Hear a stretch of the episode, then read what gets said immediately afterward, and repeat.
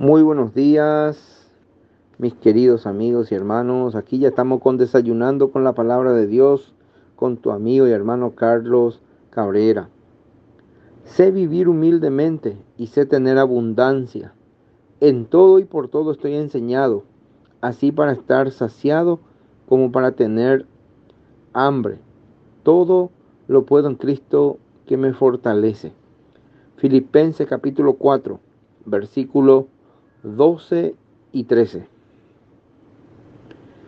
El título de nuestra reflexión en esta mañana dice, Bástate mi gracia. Pero se levantó una gran tempestad de viento y echaba las olas en las barcas, de tal manera que ya se anegaba. Y él, entre paréntesis Jesús, estaba en la popa durmiendo sobre un cabezal. Y le despertaron y le dijeron, Maestro, ¿no tienes cuidado que perecemos?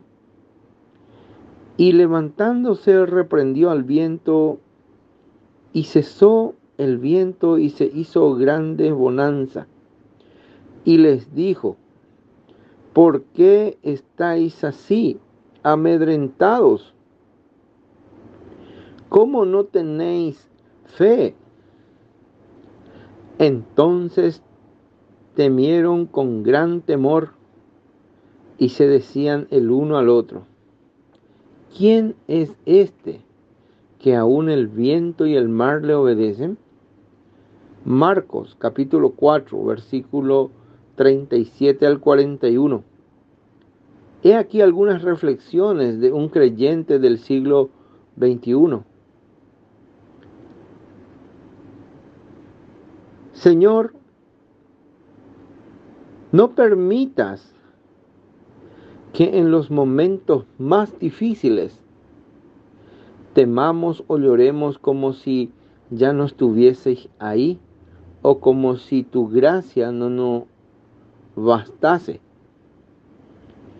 En la tranquilidad o en la tempestad, en la enfermedad o en la salud, en la abundancia o en la escasez, gozando de los brazos de amor del vínculo familiar, al pie de una cuna o de una tumba, o en la soledad. Sabemos que tu gracia nos bastará siempre. Cuando todo llegue a faltarnos, cuando todos nuestros apoyos terrestres se derrumbaren bajo nuestros pies, y cuando debemos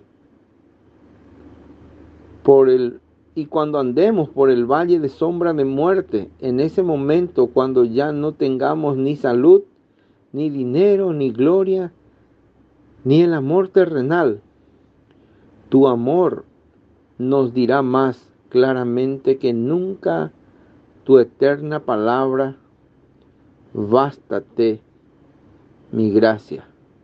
Segunda de Corintios capítulo 12, versículo 9. Dios les bendiga.